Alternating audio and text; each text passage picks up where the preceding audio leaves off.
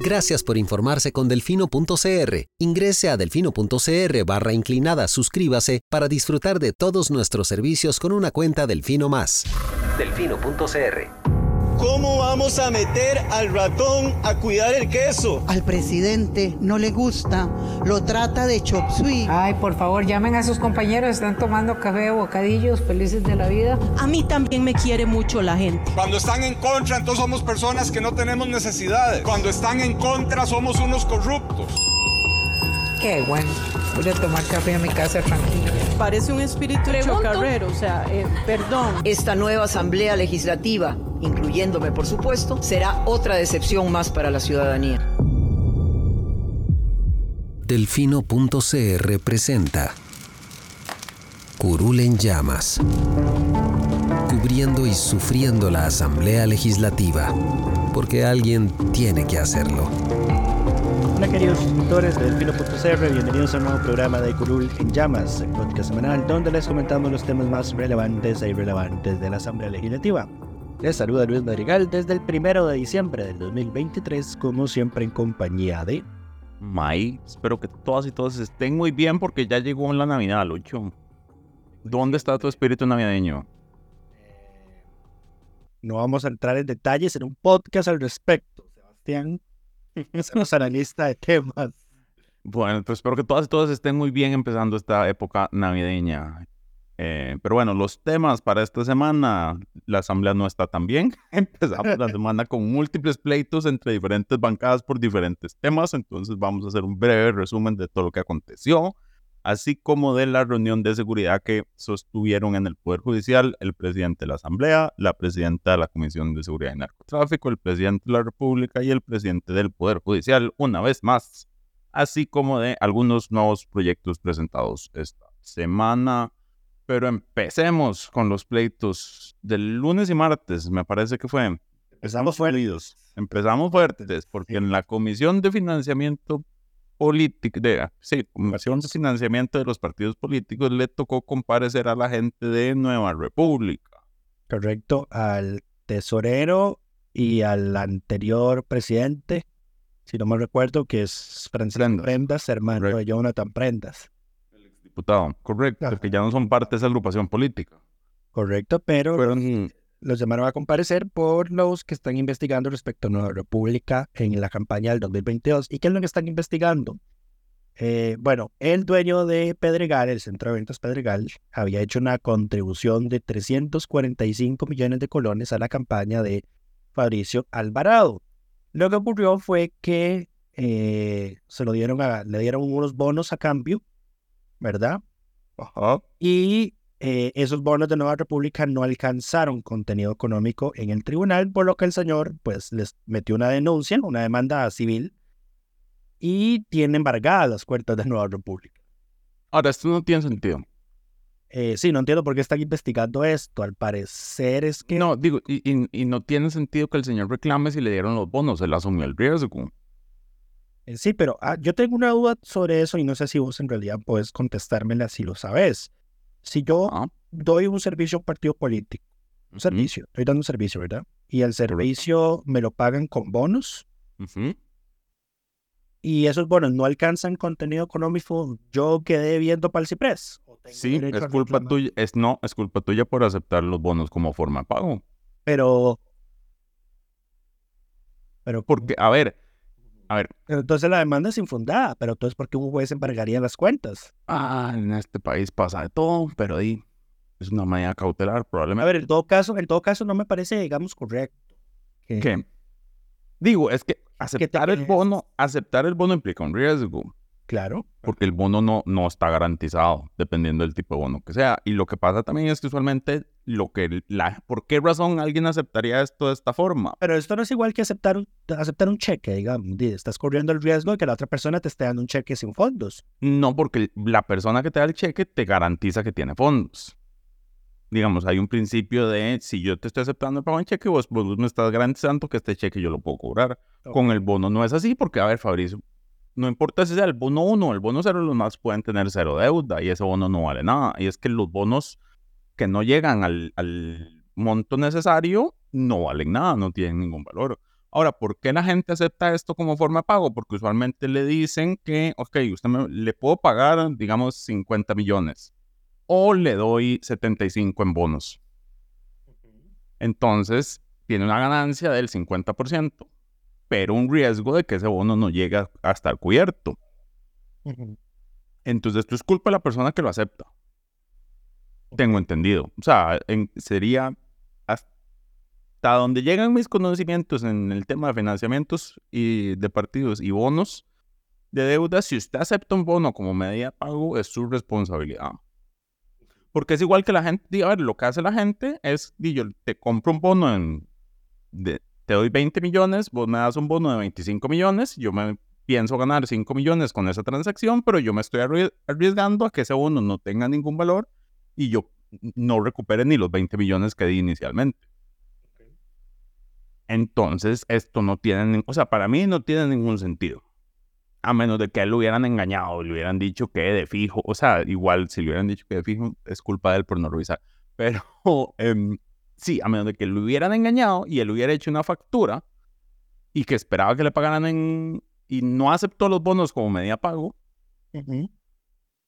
solo ahí y que después Nueva República dijo, como le pagamos con esto, es donde yo diría como, bueno, ahí puede haber algún problema.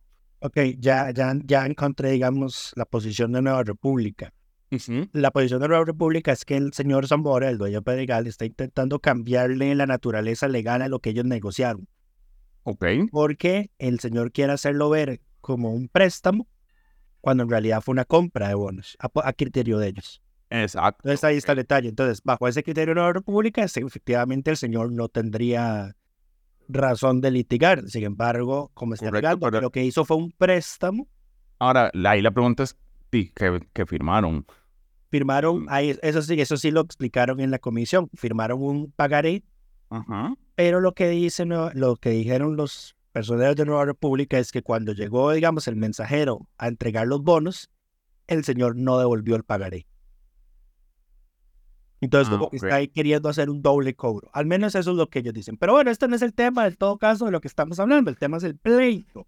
Eh, ¿Por qué? este también es parte del tema, pero bueno. Sí, pero el tema, el tema, ahí, salió, es el pleito. ahí salió a relucir, digamos, eh, bueno, quienes habían negociado ese pagaré. Bueno, y entonces se mencionó a Fabricio Alvarado y se mencionó al asesor político Don Iván Barrantes, a quien además la comisión aprobó llamarlo a comparecer. De hecho, cuando doña Ada Cuña, diputada del oficialismo, menciona que cuánto, pregunta a los personajes de la Nueva República que cuánto le pagaron a Iván Barrantes por esos servicios de campaña, don David Segura Gamboa, de la Nueva República por Punta Arenas, intervino por el orden para interrumpir y decir que esa pregunta está fuera del objeto de la investigación.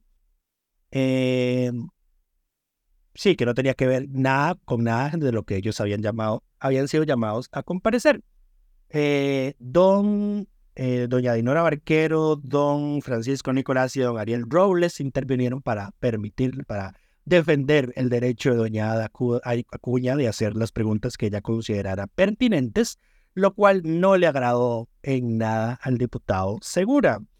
Eh, después, bueno, ya después de, de, toda la audiencia, ¿verdad? Y todo esto, llega un momento en el que don Ariel Robles y don Francisco Nicolás hacen una intervención para cuestionar el hecho de que don Fabricio Alvarado no se apartara, no se separara de la comisión de financiamiento, a pesar de que uno de los casos que se está investigando, pues involucra, lo involucra a él e involucra a su partido. Ahora, en honor a la verdad, don Fabricio Alvarado eh, no ha asistido a las sesiones de la comisión en las que se analiza el tema de Nueva República. Correcto. Eh, él manda a otro diputado, en este caso llegó don David Segura. Habría que ver si eso es suficiente. Sin embargo, para don Ariel y para don Francisco, no era suficiente. Entonces hablaron de la necesidad de que don Fabricio se apartara tanto de la comisión como de que no suscribiera el informe final que la comisión va a emitir. Y ahorita voy a hablar un poquito sobre eso. Eso, bueno, molestó a don David, quien se dirigió en términos informales hacia don Francisco Nicolás diciéndole chico. Ambos de Punta Arenas, digamos. Supongo que alguna relación han de tener.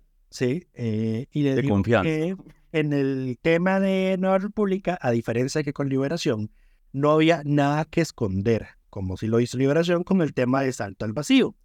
Eh, aquí sé que grabaron un video en segunda ronda y tuvieron mala leche y atacaron y escondieron y llamaron al que hizo el video para tratar de esconder esto y no lo reportaron. Eso sí es grave, chico, le dice. Que usted venga acá y hable y trate de insinuar cosas contra don Fabricio Alvarado, cuando en esta comisión ha sido completamente transparente y se ha comportado a la altura, eso es muy bajo de su parte.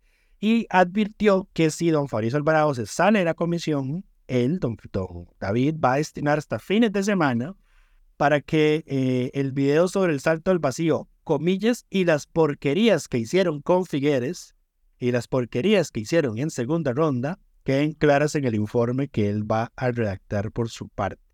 Y le digo, usted está jugando sucio como lo hace siempre Liberación Nacional y eso yo no se lo voy a permitir. Y a doña Ada Cuña también le dirigió algunas palabritas. Le dijo, la próxima vez que trate de hablar mal de Nueva República, tenga más cuidado, porque le pregunta, ¿usted sabe cuán? Porque ¿para quién trabajó Iván Barrantes en segunda ronda? Trabajó para la campaña de Rodrigo Chávez. Entonces le dice, ¿usted sabe cuánto le pagaron? Bueno, pregúntele a su presidente. Ahora, yo no entiendo, hay algo que yo no entiendo, es por qué el enojo. Porque primero que nada, esa información es pública. Tiene que estar en los reportes de Nueva República cuánto se le pagó. Segundo, ¿para qué doña Ada pregunta si sabe que además esta gente también los contrató en segunda ronda? Sí. Y tercero, además, no importa cuánto le hayan pagado, el tribunal tiene que revisar esos gastos y el tribunal no paga, eh, digamos, le pone límites a los montos si no son razonables entre lo que se contrata y lo que se recibe. O sea, no es que por una asesoría te van a pagar 100 millones de entrada eh, y el tribunal te va a dar el visto bueno a los gastos. De hecho, parte esto, de los... Esto, esto se remonta a, los, a, las épocas en las que había partidos que cobraban, eh, bueno, aceptaban facturas de algunas empresas, por ejemplo, de 5 millones por 100 camisas, una vara así. Ah, Entonces, como, bueno, eso, eso, eso es absurdo. Eso es irracional, en, exacto. Pero entonces yo no, no, entiendo ni el origen de la pregunta ni el, ni el origen del enojo, pero bueno. Sí. Pero bueno, el pleito Eso se trasladó, sí, el pleito se trasladó al plenario ese mismo día. pero Es que llegamos con los ánimos caldeados esta semana. Por Como eso, que el, todos se tomaron una pastillita de Rodrigo Chávez y queremos ser el nuevo escandaloso. por eso el titular del reporte del lunes se llama Se instaló la campaña municipal en el Congreso, porque francamente es la única explicación que hay. Don Leslie Borges León, diputado de la Unidad Social Cristiana, usó su control político para atacar a los magistrados de la Sala Constitucional por la sentencia sobre el proyecto Jornadas 4.3 y específicamente a tres diputados liberacionistas, don Francisco Nicolás, doña Dinora Barquero y doña Montserrat Ruiz, a quienes les instó a renunciar a sus curules por, comillas, oponerse a todos los proyectos este año.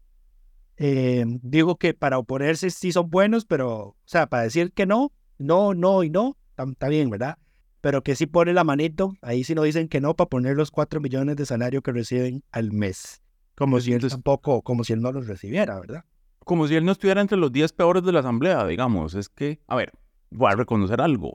Dinora es peor que Leslie. O sea, en la jerarquía, en la jerarquía de, de, de, de priori- prioridad. De- ¿cómo se llama en, en- en la escala de nefastidad, esa palabra En, no en existe, la pero escala de quién es más malo, exacto. Está primero, está primero Ada Cuña, hay que dejarlo claro. Doña De fijo. Y Pilar anda por ahí. Pero bueno, después Eh. viene muy cerquita Dinora y Leslie está ahí nomás. O sea, Sí.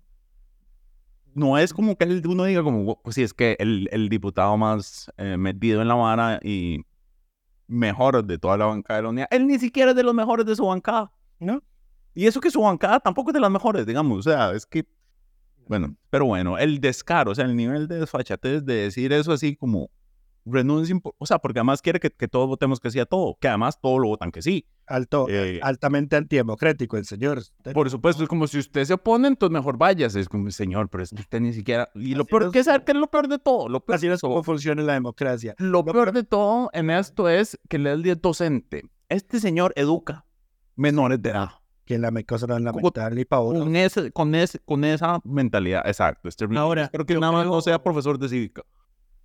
Yo creo que lo que el señor en realidad quiere es que los diputados que quieran votar en contra se salgan de las votaciones como lo hace él.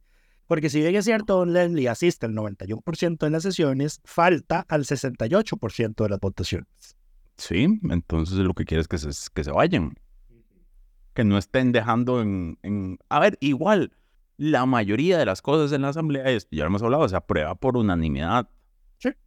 Son, es uno de cada cinco proyectos el que tiene una votación disidente, digamos, en sus votaciones de primer y segundo debate. Entonces, así como que decir que se oponen a todo, tampoco. A ver, él está enojado claramente por el tema 4.3. Ahora, ese es un tema del cual el PUSC es, es- está sensible. Está Eh, sensible y está dividido. Hay que decirlo, está dividido porque ya hay diputados dentro del PUS que han dicho abiertamente que a mí no me envían los votos por una vía rápida. Cuando desde doña Daniela Rojas, eh, Quería meter el proyecto nuevo que una vez. es, ajá, exacto, quería meter el proyecto de una vez y que le dieran vía rápida de una vez, exacto. Entonces ahí dentro del mismo PUS que están eh, divididos al respecto. Correcto, es, es rarísimo. Pero bueno, Pero bueno, Pero ¿qué bueno. reacciones hubo a eso que dijo Tom Leslie por Jorges? Eh, doña Dinora Barquero eh, respondió recordando de que, bueno, pero es que es que además el Leslie dice, es que yo voy a decir esto porque aquí alguien tiene que decirlo, yo no vine a ser amigos. Como si el señor, oiga, estuviese haciendo el discurso ahí de, de, Martin Luther King, se creyó él que estaba haciendo ese día. Qué terrible. Pero dice, le dice doña Dinora Barquero, bueno, yo tampoco vine a ser amigos, ni a ser amiga del gobierno, ni a defender las cositas del gobierno, ni las patrañas del gobierno. Y le, y le recuerda que hasta han hecho chota dentro de la asamblea de que si quieren le pasan la curva al lado del oficialismo, porque es evidente de que hay diputados de la unidad de que son más oficialistas que los diputados oficialistas, ¿verdad? Correcto. Eh, y le recuerda de que, bueno, di, ella no vino al Congreso a hacer alianzas personalísimos o negociar puestos, nombramientos, embajadas o cositas de esas. ¿Pero quién fue el que dijo eso? Lo ha dicho, como si lo ha hecho la unidad, doña Dinora Barquero. Ah, fue, de- fue no, que es que dijiste, ah, Además, eh, don, don Leslie había dicho que es que Intel y Johnson Johnson habían exigido este proyecto de ley, digamos, como para operar en Costa Rica.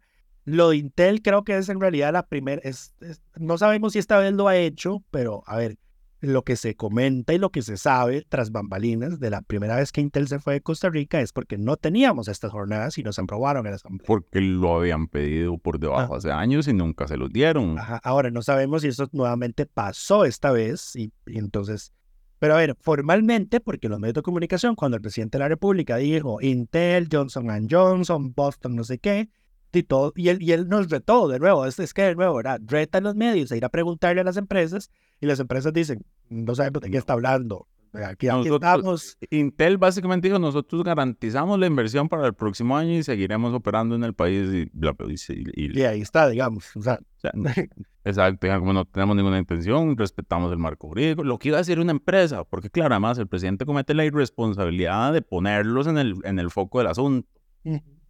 Pero bueno, pero bueno, eh, que dice Hacienda, que dice Hacienda que en unos tres meses les caen como una auditoría de sorpresa. uff. No, en fin, eh, don Francisco Nicolás también respondió. Le dejó claro a Lendy, pues yo no vine al Congreso a hacer amistades, usted no es mi amigo, no quiero serlo y nunca le he pedido que lo sea. Eh, calificó la actitud de don Lendy como eh, una búsqueda de que le pongan el poquito encima ante la ausencia de propuestas serias por parte de él. confirmó. Eh, confirmo yo también. Y le dijo al a don Leslie que no llegara al plenario a usar como vehículo para, a, a otras personas para hacerse crecer, porque era una mala receta y lo, que la- y lo hacía ver como, no como bombeta, sino como un bombetón. No entiendo, por qué a la, no entiendo por qué a la gente en las redes sociales les encantó que don Francisco le dijera eso, Bombetón. bombetón. Yo entiendo que, a ver, don Leslie es un diputado sumamente alto, es el diputado más alto de la Asamblea, creo que mide dos metros, un poquito más. Correcto. Eh, pero digamos, di, no sé cómo. El término le gustó mucho a la gente en redes sociales, yo no entendí por qué, pero en fin. Lo que tiene grande lo tiene populista. Eh, bueno, eso sí, desde el, eso sí nos hemos sabido desde el inicio, desde que quería donar la plata de gasolina. Lo hizo, ya. Ay. No donó el equivalente económico porque la asamblea le dijo, no, usted no puede donar esa plata. Pero Sí, sí, puede donar los litros. Donó, digo, no la plata de su salario. Pero bueno. Eh, ese, ese discurso tuvo réplica también en el Frente Amplio con Jonathan Acuña señalando que es antidemocrático pedir renuncias Es que es Por- obvio. por diferencias ideológicas, en contraposición a pedir renuncias porque había un alto funcionario del Poder Ejecutivo señalado por tener vínculos con un potencial narcotraficante. Para ese momento no había renunciado. Y la unidad estaba bien calladita. De hecho, ese mismo lunes, don Horacio Alvarado salió a defender, para más o menos, al señor del INCOP. A don Bravo. Pues como es que esta reunión la hizo antes de que fuera funcionario, antes de que fuera el INCOP. No tiene, o sea, ese no es el... Claro, es que él se, él se manejaba con narcos antes de, Sí, sí, antes sí. de asumir el cargo, entonces no, no tiene por qué renunciar. Es que en todo caso, recordemos, de, de esto del tema de las reuniones con narcos ya es como, ya lo viene atrás, arre- eh, arrastrando el post del, del periodo Correcto. pasado y quién sabe de cuándo más. Em, ¿Qué más? Eh, bueno, también un día, ese fue un día de pleitos con el tema del INCOP, Katia Cambronero, Pedro Rojas, Carlos Andrés Robles, Ariel Robles. Claro, porque, a ver, el tema. paréntesis, la salida del INCOP se dio hasta horas de la tarde, noche. De hecho, la dio a conocer don Daniel Vargas Quiroz, el subjefe del oficialismo, después de que ya sus diputados hubiesen hablado del tema, quien dijo que ya el funcionario había renunciado a pedido del presidente de la República. También hubo pleito por los escáneres, ¿verdad? Bueno, y es que además don Ariel Robles hizo ahí una insinuación como es que vea, si usted ve estas alertas, uno de nuevo, se, no, no es lo que él dijo textualmente, pero es lo que quiso dar a entender con el discurso. Y de hecho así se lo reprochó don Daniel Vargas Quiroz de que su discurso estaba dando a entender de que el gobierno tiene vínculos con el narco. Eh, igual yo creo que una persona común y corriente ve esas, ve esas cosas y las une y puede tener una duda razonable de que hay algo raro ocurriendo, ¿verdad? Lo que se ve no se pregunta, ¿ah? Ajá. Eh, pero bueno, hubo pleito por los escáneres, porque Pilar Cisneros, "Ah, este fue el primer gobierno que puso los escáneres, y doña Sofía Guillén, sí, pero fue el Frente Amplio el que se plantó sobre la galleta y dijo, aquí no se aprueban eurobonos si no mete lo de los escáneres en el texto. Y eso es cierto. Doña Inora Barquero le dio la razón también. Eh, y don David Segura también intervino para decirle a Pilar Cisneros, ¿de qué, te, de qué sacan pecho por lo de los escáneres? Si fue una ley de Nueva República en la que obligó a ponerlos y el gobierno incumplió el plazo que le había dado esa ley para ponerlos. También es cierto. También es cierto. Eh, y había un pleito recurrente entre el oficialismo y el Frente Amplio porque el Frente Amplio usa la frase su presidente. Entonces, don Daniel Vargas siempre interviene para recordarle, también es su presidente. Eh, ya, ya esto ocurrió varias veces en distintos días y este día también volvió a ocurrir. Eh, José Pablo Cibaja, Nueva República. Es que, de nuevo, todo esto pasó el lunes. tome- y, y ese día, todo este pleito pasó el lunes. José Pablo Cibaja, Nueva República, le recriminó al oficialismo haber votado el presupuesto en primer debate, el presupuesto del 2024, recordándole que el PAC había hecho lo mismo en el, en el año eh, 2020. eh, y dijo que por eso su crédito a favor del, de- su, su voto a favor del crédito sobre infraestructura de emergencia está en peligro, porque dice que hay falta de coherencia en el oficialismo. Es lo cual es cierto. Además, ese es un mal crédito, ya lo hemos hablado. Eh, don Daniel Vargas le dijo al Frente Amplio que, bueno, no le dijo al Frente Amplio, le dijo a Ariel Robles, presente pruebas que demuestren los hechos sobre los posibles vínculos con el narco. Y si no los tiene, ah, y por respeto a los costarricenses, usted mismo, resérvese sus comentarios. Frase que tampoco cayó nada bien, porque con Jonathan Acuña intervino y le digo, a mí, a usted, a mí, a mi fracción, no le va a decir que nos reservemos nuestros comentarios, porque más los va a escuchar. si, no, si dice eso. Ujú. Eh, ¿Qué más? Luego llegó un, un interesante discurso de David Segura ese mismo lunes, después de, como que medio se redimió después del incidente que tuvo en horas de la mañana en la comisión, eh, quien criti- eh, criticó que el gobierno no ha convocado el proyecto de la República, suscrito por más de 20 diputados, eh, para ¿Cuál? atender la problemática del sicariato y el reclutamiento de menores de edad para cometer el sicariato. Confirmo ese proyecto del... Ajá, y no lo han convocado. Y calificó como show populista las declaraciones que había hecho Chávez la semana pasada, trasladando la responsabilidad de la crisis de seguridad al Congreso. Y ahí se echó unas varias frases eh, interesantes. Primero que nada, dijo que ya le daba vergüenza que dijeran que Nueva República es cercano al gobierno, después de ese show que se echó Chávez la semana pasada. Eh, dijo que más de uno que votó por Chávez se pegó una embarcada. Eh, dijo que la popularidad que tenía eh, Chávez era porque simplemente el candidato opuesto era Figueres. Confirmo también. Y que cualquiera, que era muy fácil ganarle a Figueres en segunda ronda y que cualquiera, hasta José María Villenta, le hubiera ganado Figueres en segunda ronda. Eso El- generó un ataque. aprovechó para tirar ahí. Sí, eso Ese generó, golpe fue gratis. sí, eso generó un ataque de risa en el plenario hasta que don Rodrigo Arias tuvo que llamar al orden para que se callara un ratico. Em, y digo, bueno, que ya la gente se está dando cuenta de que eh, gobernar no es solo atacar a los políticos tradicionales, como lo ha hecho Chávez, y que eso denota, eso se traduce, digamos, o, o lo está viendo reflejado en la caída de popularidad que Chávez está teniendo especialmente en las zonas costeras, porque dice que ahí no ha cumplido ninguna de las promesas que le hizo a las zonas periféricas del país. Y la sesión terminó con don Eliezer Feinsack siendo la voz de la razón, pero ya para que ya era muy tarde, ya era las seis de la tarde, diciendo, ¿qué pasó hoy? ¿Qué, ¿Qué carajo pasó hoy? ¿En qué momento se pelearon? No, ¿Por qué no me avisaron? Estoy tratando de entender qué pasó hoy, que desde la mañana y de las comisiones, esto ha sido un pleito de gatos, unos contra otros, todos contra todos. El país tiene muchas necesidades, el país requiere reformas profundas, entonces demos la discusión por el presupuesto, que era lo que estaba en discusión en ese momento y era lo que menos estaban hablando. Terminamos esa discusión y permitámonos avanzar con otros temas. Seis de la tarde, se acabó la sesión. Todo el mundo para su casita. Con fariados todos. A todo el mundo le llovió parejo ese día. Correcto. El día siguiente no mejoró. Porque fue en la comisión de... ¿En cuál comisión fue? ¿Fue en comisión? Llegó Johnny Araya en la comisión de infraestructura. No, en la comisión de... La comisión de ambiente. Comisión de ambiente a hablar del tema de recolección de residuos en San José. Ajá. Creo que es eso, que hay una investigación en ese tema. Correcto. Y don David Segura llegó afilado el día anterior a decirle sus verdades a Johnny. Le dijo corrupto, que se ha robado la plata, que era el- o sea, que de que él nació, Johnny Araya está al frente de la municipalidad de San José, imagínense. Todas cosas, digamos, ajá. Que todo Lo que todos pensamos, ajá. Y eso generó la profunda molestia de don Oscar Izquierdo Santí, jefe de Liberación Nacional, quien lo retó a poner la denuncia ese mismo día o quedaría ante sus ojos como un mentiroso. Eh, y de no, se armó un pleito entre ellos dos durante varios segundos, durante varios minutos. Eh, y es que encima esa comisión la preside Hilbert, así que no es como que ayude a poner orden, para nada. ¿Verdad? Eh, entonces, sí, ese pleito también se hizo súper viral en redes sociales. Mucha gente aplaudiendo a Don David. Mucha gente poniendo el meme de. eh, Cuando la peor persona que conoces hace la un peor buen persona que argumento. conoces da un buen argumento, exactamente. Eh, y en fin, ahí llegó eso. Pero bueno, el- lo más relevante el martes. Porque yo creo que, bueno, es que los pleitos continuaron a lo largo de la semana durante la discusión de los presupuestos, pero ahí ya de eso hemos hablado. Gente recriminándole al oficialismo que vote en contra, bla, bla, bla, bla, bla, bla.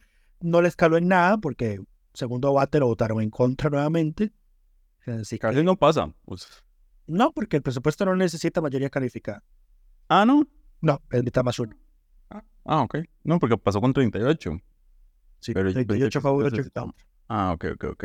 Igual la cifra es simbólica de... Sí tiene un simbolismo, pues, que, que sean 38 a favor del presupuesto. Y que haya. Eso sea Ah, oficialismo, correcto. correcto. Pero bueno. Pero bueno, el martes, la Comisión de Asuntos Jurídicos, aquí que May me eche la mano porque ya me duele la garganta, tomar café. La Comisión de Asuntos Jurídicos dictaminó el proyecto de Rodrigo Arias para anular la naturalización de personas que cometan delitos de narcotráfico y lavado de dinero. Pero eso, porque eso es ya pasar al siguiente tema de seguridad. Terminamos con los pleitos. Terminamos con los pleitos, sí, señor. Ok, entonces debido a que David Segura se peleó también, dijo Lucho que se merece el, el reconocimiento de, de congresista de la semana. Sí, no, es porque eh, quitando el tema de la defensa que innecesaria que hizo Fabrizio Alvarado en la Comisión de Financiamiento, eh, tuvo una muy buena intervención en el tema de la comisión con don Junior Araya. Pareció una persona razonable. Sí, una persona diciendo las verdades. Interesante siendo un diputado de Punta Arenas. Pero di, o sea, con- creo que con mucha más razón es una persona que no vive en la capital, pero di, la ve de afuera. Ve lo que todos los que tenemos de toda la vida de vivir en San José hemos visto. Es una capital sucia, fea, llena de basura, mal orienta, mal planificada, etcétera. Y aprovechó. Eh, San José es un reflejo de, de Johnny Araya como ser humano. Ish, Eso es todo lo que voy a decir. estamos fuertes. Ah, pero yo digo eso y me censuran. seguro. Por supuesto. Eh, eh, no, y además di esa intervención en el plenario, eh, volándole a Liberación y volándole al gobierno también estuvo muy... es muy bueno. a Figueres, a John, a todo el mundo. Le volvió, sí, le volvió Pero bueno, yo lo único que voy a decir es que hasta un reloj detenido da la hora correcta dos veces al día, así que David Segura es nuestro congresista de esta semana. Pasemos entonces al siguiente tema que tiene que ver con la reunión de seguridad que se realizó entre los supremos poderes. Como ustedes recordarán, la semana antepasada, o sea, sí, hace 10 días más o menos, el presidente incendió nuevamente los puentes con la asamblea, tirándoles, eh, renunciando a su agenda de proyectos, reclamándoles que no le quieren aprobar sus proyectos y diciendo que le va a convocar su agenda. Nos enteramos en la conferencia de prensa posterior a esta reunión que los domingos don Rodrigo Arias llama a don Rodrigo Chávez a regañarlo y, entonces de ahí surgió la idea de eh, asistir a una nueva reunión, esta vez convocada por el Poder Judicial, que se realizó en la Corte, donde participaron los altos jerarcas y fueron de nuevo a ponerse de acuerdo en ponerse de acuerdo, básicamente, porque entonces el gran acuerdo es que va a haber una comisión de trabajo que está conformada por la ministra de la Presidencia, la Comisión de Seguridad y Narcotráfico y eh, representantes del Ministerio Público para discutir y revisar y mejorar los proyectos de ley que existen en temas de seguridad. Esto incluye, digamos, no descarta los proyectos del Ejecutivo, Ahora, aquí hay varios temas con estos proyectos. Los del Ejecutivo no solo tienen problemas, sino que además hay muchos que están repetidos. El único que estaba listo para ser aprobado, que también fue retirado, eh, no está en comisión, entonces no, no, ese ya estaba para plenario y no está en plenario y no se puede votar.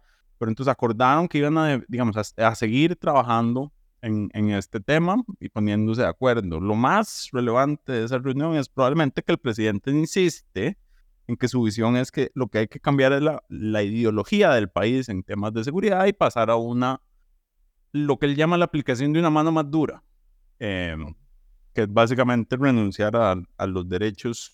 Eh, dice, que, dice que una persona que comete sicariato no tiene, no, no, no es salvable con justicia. Exacto. E, exacto, pero bueno, es, es, el problema es más allá de eso, porque él, él, a ver, y esto ya lo hemos dicho, él lo que quieren con sus proyectos de ley es que las medidas cautelares sean de aplicación automática para ciertos delitos, lo cual contraviene a derechos humanos, porque no se puede utilizar, porque es muy fácil abusar de una, de una medida de ese tipo. Ese es el problema. Te pasa lo que sucede en El Salvador, que mm, arrestaron a un montón de gente y en la colada se fueron un montón de inocentes también. Pero bueno, entonces la discusión es ideológica y claramente la posición del, del, presidente choca con la historia del país. Pero bueno. El, uno de los temas que se habló fue el tema de la famosa extradición de nacionales, que el presidente insiste que es un proyecto necesario, que otros países de América Latina lo, lo tienen y que lo podremos aplicar, etcétera, etcétera. Ya hemos dicho que esto no solo digamos, sería un retroceso en derechos humanos en la Constitución, sino que sería reconocer que nuestro sistema judicial es hemos incapaz. fallado como Estado. Correcto, que hemos fallado como Estado y entonces que tenemos que ciertos narcotraficantes, ciertos criminales deben ser juzgados en otros países porque nuestro sistema es incapaz de hacerlo.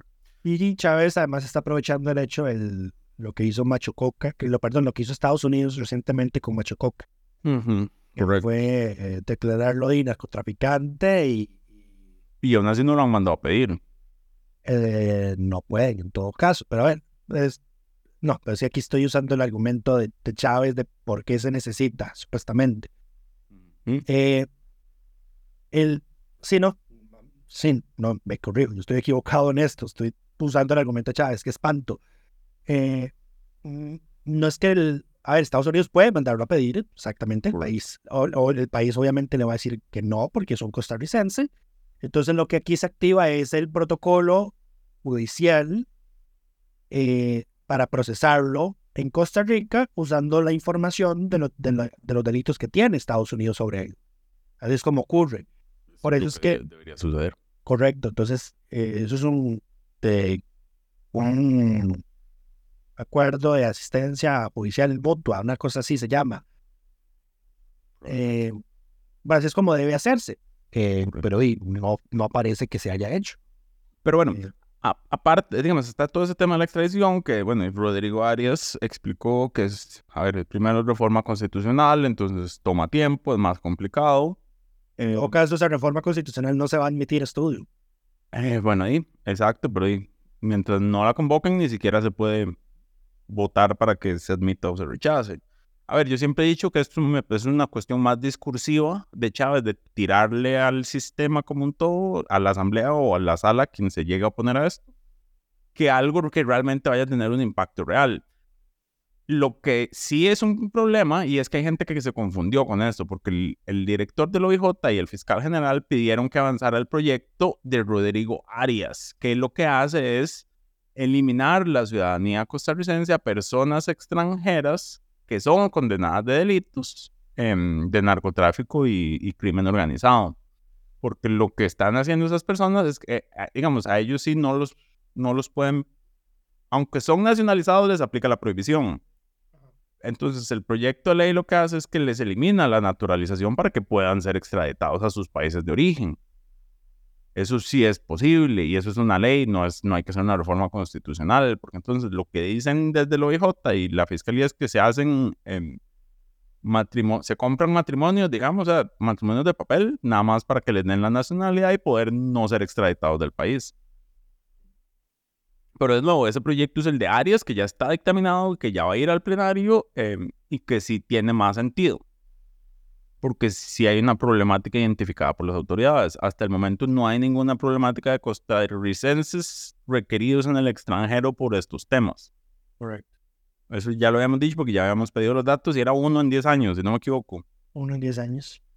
Exacto. De hecho, bueno, varios, varios diputados han usado ese reportaje que hicimos precisamente para hablar de la innecesidad, de la no necesidad de esa reforma constitucional. ¿Cómo vamos a cambiar la reforma, una- la constitución política por una persona? Y en todo caso, Estados Unidos desistió de perseguir a esa persona después. Correcto. O sea, ni siquiera fue que el protocolo. le dijimos que no y entonces la, la íbamos a procesar aquí. Estados Unidos retiró los cargos. Correcto. De nuevo, entonces al final la cifra sería cero. En resumen. Pero bueno, Pero bueno, em, eso con el tema de seguridad. ¿Algo más que comentar de seguridad, Lucho? De tu parte. eh, no. Se aprobó un proyecto en segundo debate esta semana para El de la Academia Ah, de. Guardacostas. No, el tema de guardacostas, sí, que es como que para que puedan usar ahí. No, es- no fue en segundo debate, perdón, fue en primer debate. Eh, es para que el, eh, puedan disponer de las embarcaciones que decomisan o están abandonadas, para que guardacostas puedan, puedan usarlas. Correcto. Además, pasemos al siguiente tema que son los presupuestos que ya se aprobaron. Como dijimos, el, el ordinario del próximo año ya está aprobado, 38 votos a favor, la oposición, en, eh, la, la- la oposición, el oficialismo en contra, La oposición a favor. la oposición a favor. En, al Y, total, el- los cambios, los cambios que le hizo la Comisión de Sendario fueron 58.409 millones de colones en reasignaciones, aumentos o movimientos. Y ahí iba en mucho el tema de seguridad, dinero extraordinario para, para, para seguridad. Eh, o sea, de- dinero adicional al que el Ejecutivo había plantado originalmente. Y se presentó también el cuarto y último presupuesto extraordinario para este año, Correcto. que incluye las Es platas un- para el MOP, si no me equivoco, el. Ministerio de Salud, y es la- el, el que, correcto, y reconoce que ya no se puede hacer ciudad gobierno, porque fue como, bueno, no lo vamos a poder hacer, entonces pasemos esta plata de aquí para allá. Sí. Eh, Eh, ese sí se aprobó por, por unanimidad. Eh, sobre el presupuesto iba a comentar algo. No, bueno, nada más que la mayoría de la plata del ordinario se tomó del servicio de la deuda, porque como ya hemos dicho varias veces, a pesar de que al oficialismo no le guste, la partida de intereses y bueno, la partida en general del servicio de la deuda estaba sobreestimada. En 9% el rubro de intereses y comisiones y en 22% el monto de la amortización. Entonces eso era 781.969 millones de colones sobreestimados. Y lo que agarraron fueron 58 mil millones. Correcto.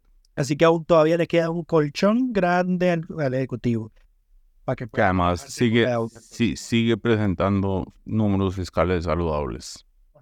Correcto. Desacelerados un poco, pero saludables. Eh, ah, bueno, lo que iba a decir es que quedamos entonces pendientes y la Asamblea queda pendiente y que el Ejecutivo cumpla su palabra y presente en enero, aunque mi posición es que puede hacerlo desde ya, una vez esté firmada y publicada la ley de presupuesto ordinario, en presupuesto extraordinario para, en realidad esto no sería un presupuesto extraordinario, sería una modificación legislativa porque son las normas presupuestarias, que presente la modificación legislativa a la norma presupuestaria 10 para que el gobierno no pueda llenar las plazas vacantes que están, ah, han estado congeladas en los últimos años. Eh, porque ahí quedó mal redactada esa norma, entonces queda ese portillo abierto para que el Ejecutivo haga nombramientos en año electoral. Se la está jugando la oposición, pero bueno. Año electoral, no, pues ya, pues ya para enero ya pasó. Pero bueno, Sí. em, ¿qué más iba a decir? Ok, pasamos al último tema vario, que son los proyectos presentados. Hay varias necesidades esta semana, empezando Como por nuevos cantones. Alejandro Pacheco Castro del PUS quiere, propuso la creación del cantón de Cervantes y yo necesitamos menos cantones, no más. Necesitamos derogar el sistema municipal de Costa Rica. Bueno, tu posición es un poco extrema. Yo creo que unas municipalidades más grandes serían más eficientes. Pero bueno, provincia. no. Tampoco así. Pero no necesitamos las 84 que tenemos. Lo otro es que el Frente Amplio también insiste en que el CTP cree una aplicación que le permite a los taxistas competir con Uber y Didi. Qué cansado, qué cansado eso. Yo te dije que había un par de necesidades. Eh, esas son las necesidades. Hay también un proyecto de Gloria Navas y Fabricio Alvarado para proteger a personas menores de edad de predadores sexuales en redes sociales. Crea el delito de extorsión sexual de personas menores de edad y, demás, digamos en temas de, de, seguridad. Esto, Gloria Navas tiene una agenda de seguridad hacia menores de edad extraña. El problema de ella es que todo siempre es penalización, pero bueno. Y uno para, a ver, había un movimiento en redes que no sé si ustedes han visto de gente que está reclamando que Hacienda no recauda lo que debería recaudar de los hospedajes no tradicionales, entiéndase Airbnb. Ajá. Eso es porque hay un problema cuando se formuló la ley y entonces la recaudación no se hace de forma eficiente. Entonces, don Carlos Felipe García Molina y tres firmas más del PUSC, si no me equivoco, presentaron un proyecto de ley para simplificar ese tema y que sea más fácil la recaudación del IVA hacia esas, eh, esas eh, ¿cómo se llama? Hospedaje no tradicional a través de plataformas. Eso es lo que se presentó esta semana. Y con eso estamos. Esperamos que todas y todos estén muy bien y nos escuchamos la próxima semana. Delfino.cr presentó Curul en llamas, cubriendo y sufriendo la Asamblea Legislativa, porque alguien tiene que hacerlo.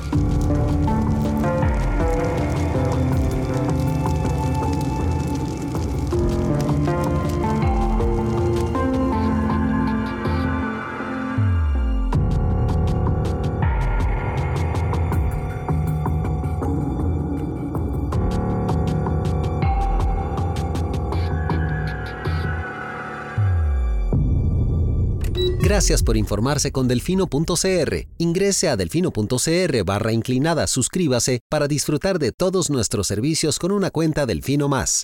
Delfino.cr